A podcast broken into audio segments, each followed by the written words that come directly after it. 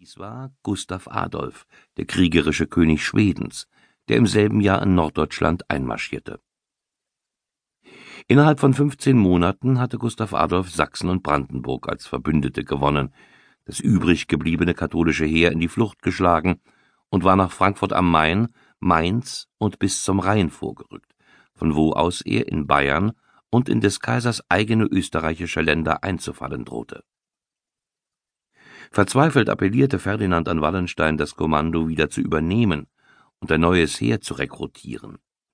Der General, schon krank und frühzeitig alt geworden, erklärte sich, wenn auch widerwillig, bereit und bewältigte diese scheinbar unmögliche Aufgabe in weniger als sechs Monaten.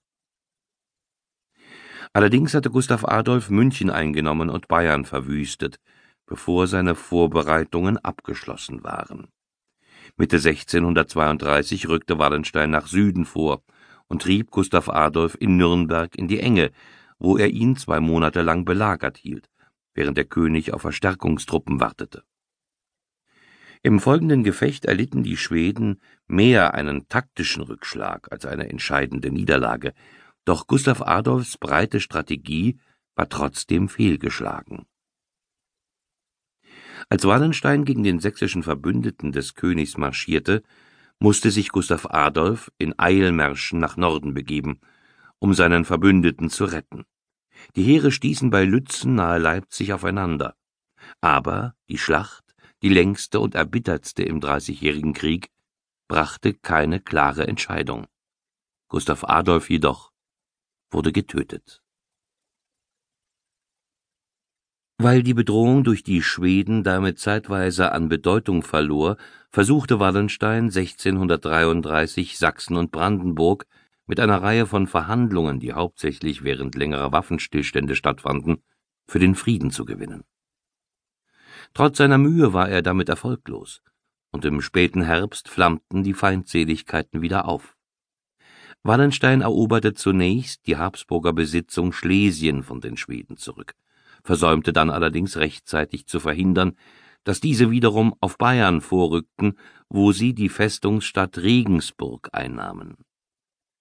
Obwohl dieser Rückschlag nicht von großer militärischer Bedeutung war, bot er Wallensteins Feinden die Gelegenheit, einen neuen politischen Angriff gegen ihn zu führen.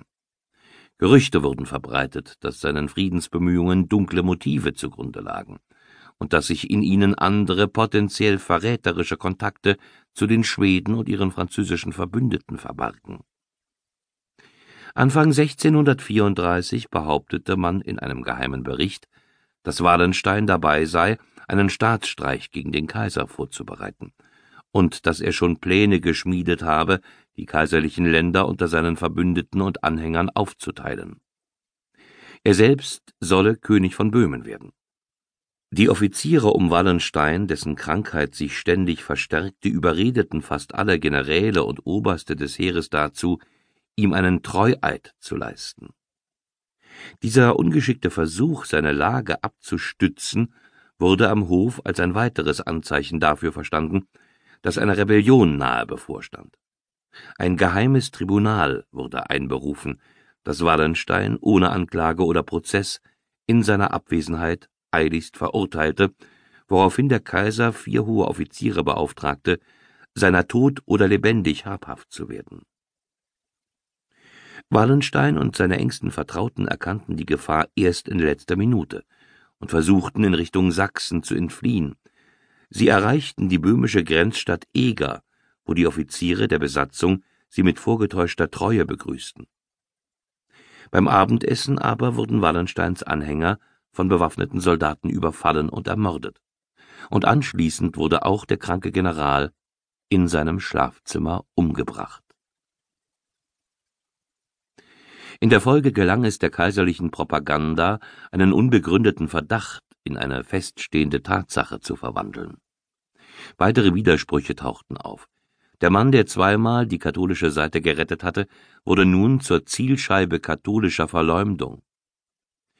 In einem anonymen Flugblatt beschrieb ihn der Verfasser, ein jesuitischer Hofprediger des Kaisers, als hochmütig, rachsüchtig, wütend, wahnsinnig und von der Kirche verbannt. Weiter behauptete er